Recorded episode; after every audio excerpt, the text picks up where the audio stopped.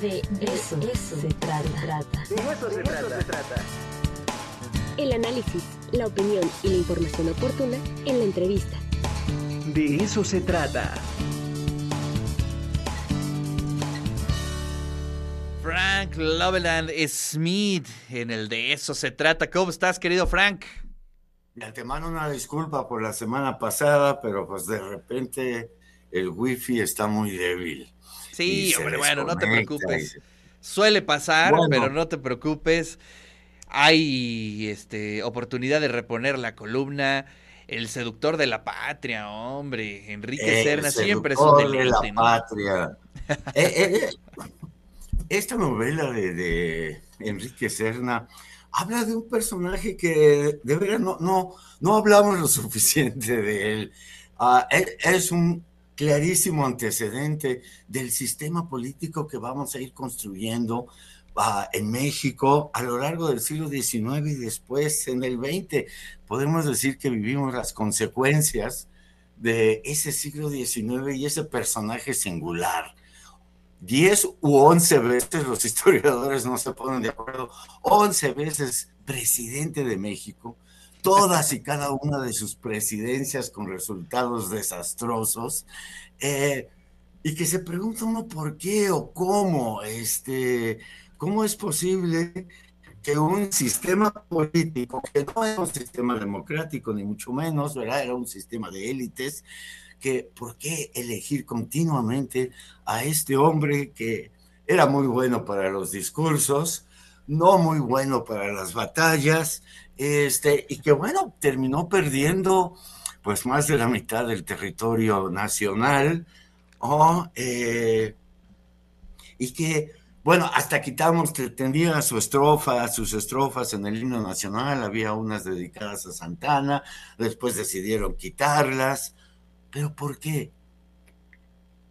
¿Cuál es la originalidad de este personaje? Ah, me gustaría incluso hoy hablar del personaje, del personaje histórico y, la próxima semana de la novela y lo que hace con él. Porque, bueno, la novela ah, construye un Santana ficticio, ah, en, buena medida con documentos históricos y en buena medida con imaginación de Enrique Serna sobre lo que habría sido su vida íntima y demás. Pero es, yo, yo Consideró a, Santana también una especie de genio que supo entender la política mexicana del siglo XIX con una gran precisión. Se dio cuenta de que lo que nos enseñan en la secundaria, de, que el siglo XIX fue una lucha entre conservadores y liberales, los que querían el progreso y los que querían que todo siguiera igual, es totalmente falsa. Nunca hubo realmente, ni, los liberales eran liberales, ni los conservadores conservadores, sino que más bien, y Santana se da cuenta muy bien de eso, es, son luchas por el poder. Si los conservadores no me quieren, pues me voy con los liberales. Si los liberales no sé, me voy al Oye, oye, ¿dónde he escuchado eso, eh? No, pues por eso digo, ahí vivimos la herencia política de, de, de Santana.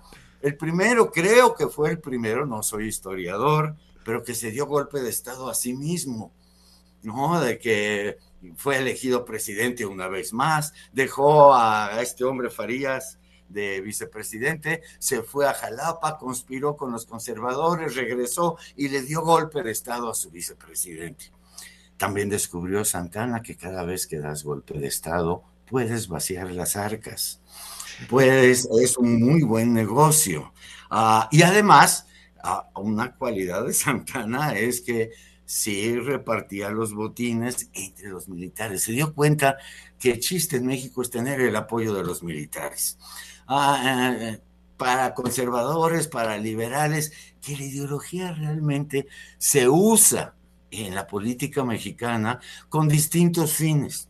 Yo recuerdo, bueno, yo hice una tesis de licenciatura sobre un hereje poblano, por cierto, el buen José Antonio Rojas, que también utilizaba las ideas de la ilustración francesa prohibidas en ese tiempo y demás. Las usaba como mejor le conviniera. Si quería fingir ser un buen católico, pues fingía ser un buen católico. Si decía, es la iglesia, ¿quién cree, por favor, en la religión? Las mujeres y los niños, decían, nada más. Santana se da cuenta de esto, cómo hay que manejar la política mexicana y tenemos que reconocerle que para ser 10, 11 veces presidente de México, conocía Sabía seducir, ¿no? A la clase política mexicana. Sabía convencer, y como todo mundo sabía que era un cínico, o pues cualquier cosa era posible, cualquier cosa que propusiera para una nueva, para un nuevo gobierno, pues había gente que se le unía y el ejército, el ejército siempre fiel, estuviera del lado que estuviera. Yo alguna vez me atreví a decir en, una, en un paper universitario que que Santana es el preámbulo del PRI, el preámbulo de esas dictaduras que decía Vargas Llosa perfectas, que se crearon en el siglo XX. Desgraciadamente al pobre de, Santana todavía no estaba maduro eh, la clase política para entender que lo que necesitaban era tener un líder que decidiera todo y que ese líder pues apoya a ciertos grupos y a otros no. Eh, nuestra política sigue siendo, desgraciadamente, y vemos las consecuencias, ¿verdad? Ah, muy parecida. Que si los saltarines, no, todos los políticos se van a donde les puedan ofrecer algo. Ah, las ideologías son extranjeras, vienen de fuera. Este, si me sirve una ideología marxista, la uso. Si no me sirve, porque no hay un buen ambiente, pues utilizo otra. Este, durante años se nos estuvo ahora convenciendo del neoliberalismo, ¿verdad? Ese neoliberalismo que es una especie de, me gusta con mis alumnos compararlo entre un católico progresista y un católico inquisidor, ¿no?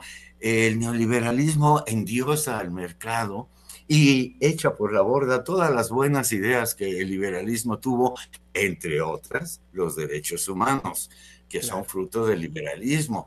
La, izquierda de principios del siglo pasado no creía en los derechos humanos. Entonces vemos en, en Santana un personajazo que nos puede enseñar mucho ¿no? Yo siempre, siempre comento que cuando leo una buena novela histórica de antes, puede desilusionarnos profundamente porque nos damos cuenta que todo sigue igual, que las mismas ideas, el mismo cinismo, la misma corrupción, ah, no han cambiado. Y si no cambian, ay no, Dios nos libre. Ahora sí que hasta me voy a volver religioso. ¿eh? Este, y pedirle a Dios que salve nuestro país y es cierto, ¿no? Lo que comentaba Juan Carlos hace rato es un tema que no se presta para la risa, desgraciadamente, y para nada. El trato que damos a nuestros niños, ¿no? Y la indiferencia que, que hay. Sí, tendríamos que salir de todo esto, tenemos que salir de la herencia santaniana. Eh, el seductor bueno, pero si le rascamos, eh, previa Santana hubo personajes también que que son muy parecidos, ¿no? Ah, bueno, no. No en ese nivel, pero pues sí. Lo que pasa es que Santana es como una síntesis de, todos. Pero bueno, hasta yo en primaria, cuando aprendes la independencia de México y bueno, empieza con esta lucha épica, Hidalgo, Morelos, etcétera, libertad, derechos, y luego termina Iturbide el ejército trigarante, eh, que fue el que persiguió a, los independentistas, pues es el que logra la independencia. Y, y, enseguida hacemos un imperio, nombramos emperador a Iturbide, que por cierto persiguió a Morelos, fue de los de parte de ese ejército que persiguió y capturó a Morelos. Entonces decimos, pues, ¿qué pasó? Este, Ay, bueno, en la escuela nos dicen, se transformaron todos en independentistas, en buena onda. Oye, pero es que eh, el gran tema, el gran tema es que nos intentan eh, entender la historia en, blancos y negros, ¿no? En buenos y malos. Exacto, buenos y, malos. Pues ningún personaje es completamente bueno ni malo, ¿no? O sea, tiene sus perspectivas. Eso nos enseña la buena literatura, que todos traemos nuestros demonios dentro, y también nuestros angelitos por ahí, y, de que las cosas no son... Cuando una explicación política de, de la situación de un país es muy clara, es que es mentira. Es que es mentira, no es cierto. ¿no? ¿Quién quiso hacer la primera revolución industrial después de la revolución de la independencia en México? Lucas Alamán, famoso por conservador, por este cerrado y demás. Y de veras yo invito a los mexicanos, a mis radioescuchas y TV escuchas, lean la historia de la independencia de Lucas Alamán. Es muy simpática. No tienen que creerle todo, pero cuando platica, por ejemplo, que Hidalgo fue a ver, a, fue a Guanajuato a ver al intendente para decirle, mañana voy a invadir Guanajuato, no lo puedo evitar. Este, y el intendente diciéndole, oiga, qué irresponsable es usted, bueno, pues ya ni modo, no, se van a venir, este, no les puedo decir que no, así que por favor, protéjense. Y lo regañó el intendente, y, el intendente luego murió en la londiga de Granaditas defendiendo, no, sus... pues bueno, mi Frank, se nos acabó el tiempo, pero entonces la siguiente semana ya, le entramos a la novela. Le entramos a la novela, va, va. Listo, te mando un fuerte abrazo, querido Frank. Y nos vemos y nos escuchamos la siguiente semana.